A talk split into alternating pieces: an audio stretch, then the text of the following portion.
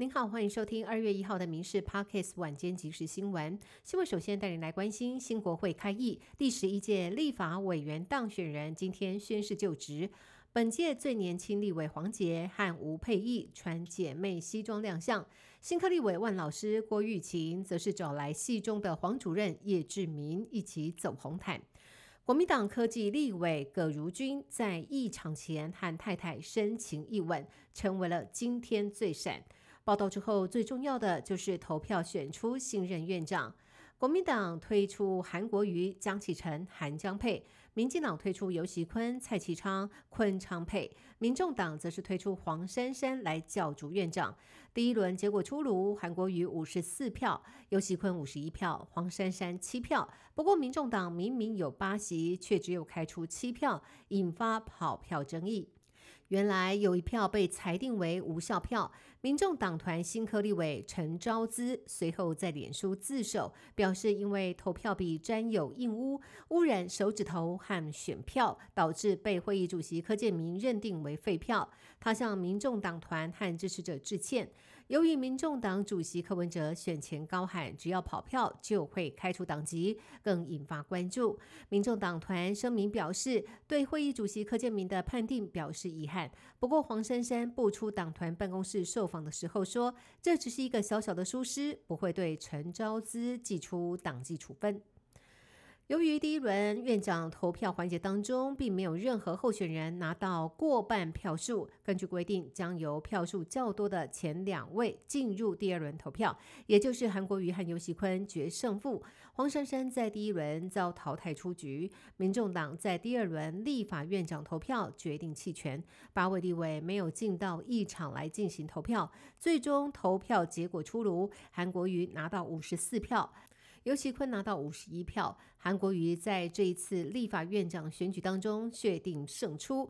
民进党资深立委柯建明也在议场中致送当选证书给韩国瑜，并且握手合影。立法院长确定由韩国瑜当选，副院长选举同样激烈。蓝绿白都自推人选，最终选举的结果，国民党江启臣拿到五十四票，民进党的蔡其昌拿到五十一票，民众党张启凯拿到八票。就跟院长选举的规则一样，副院长的选举三党都不过半，必须进行副院长第二轮投票，将由江启臣、蔡其昌两个人当中得票数较多的人当选立法院副院长。最终，立法院副院长第二轮选举确定由江启臣担任立法院副院长，韩国瑜和江启臣正式宣誓就职，担任新国会的正副院长。而随着立法院的正副院长选举结果正式出炉，这一届立法院的组成也引发关注。各阵营这回都有大炮立委，像是民进党有王世坚，他过去咨询道具送礼令人印象深刻。将会和曾经交手过的韩国瑜碰头。王世坚说：“希望韩国瑜检讨对于中国的政策态度。”他说：“韩国瑜是唱夜袭的，应该知道这首歌所代表的意义。”至于国民党的谢龙介报道的时候，带上了特制雨伞，上面印有他和赖清德的头像，哭手写下“一生监督你一人”。至于民进党立委尤锡坤连任立法院长失利之后，发布声明指出，因为个人的规划，自明天起辞去立法委员的职务，由医师王振旭来递补。王振旭也向来自各界关心表达谢意，希望将来在国会积极推动癌症筛检，加强癌症新药可进性，达到健康台湾的目标。